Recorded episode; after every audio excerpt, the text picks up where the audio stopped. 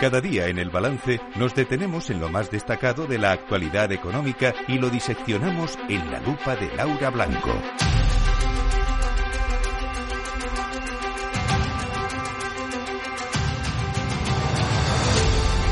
Laura Blanco, buenas noches. Buenas noches, Federico. Bueno, que vamos a tener Fórmula 1 en Madrid. Sí, sí, vamos a poder acelerar de 0 a 200. bueno, algunos, eh, no todos.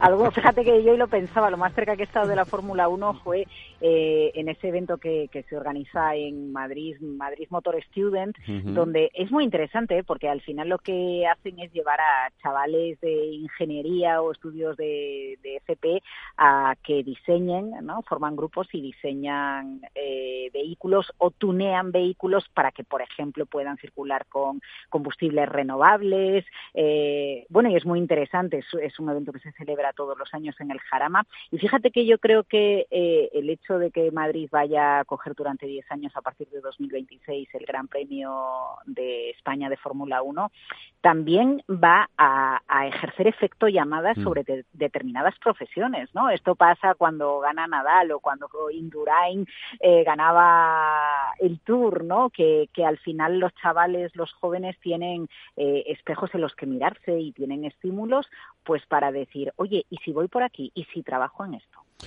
Bueno, cierto, pero vamos a la parte más económica de esto, porque la tiene. ¿O no?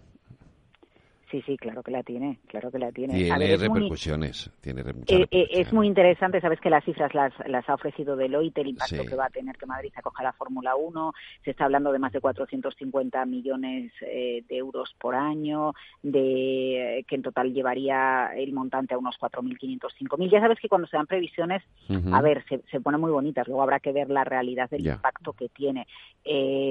pero es un buen punto de partida, porque al final que, que se organiza un evento supone un reclamo. A ver, Fede, ¿qué te voy a contar? Si las luces de Vigo han supuesto un revulsivo para la ciudad, ni que decir tiene que la Fórmula 1 va a ser un revulsivo eh, para, para la ciudad de Madrid. Y luego el empleo directo, que se ha estimado, a mí me daban algunas cifras de 8.500, luego se decía que 8.200. Bueno, eh, sin duda va a generar eh, mucho empleo directo y va a tocar a un sector que es crucial.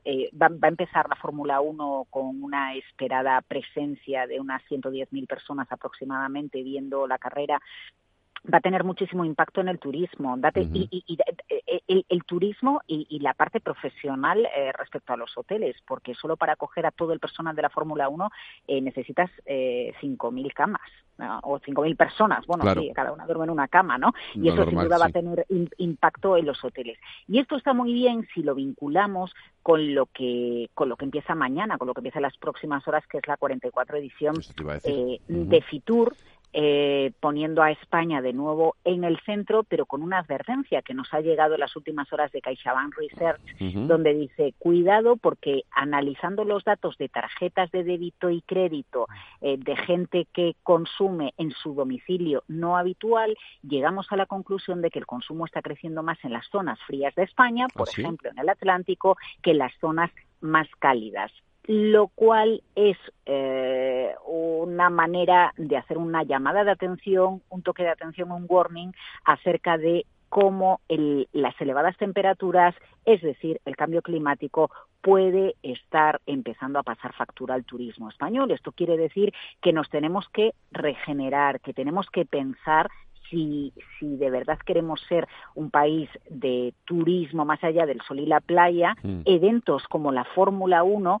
permiten generar em, atractivos suficientes para que, para que nuestro país tenga reclamos más allá del sol y la playa, que también los tienen y está muy bien, ¿no? Fíjate comunidades como la Canaria, como la Catalana o como, o como Baleares pero eh, el impacto que acaba teniendo, además de la visibilidad, por supuesto que se ponga a Madrid en el centro y se ponga a Madrid en foco, es buenísimo. Madrid eh, en los últimos dos años ha emergido eh, como, como una gran capital europea, ¿no? Desde un punto de vista, por ejemplo, de inversión inmobiliaria, se dice que se ha convertido en la, en la Miami a la que vienen los latinoamericanos con mayor poder adquisitivo, pero, pero en Europa.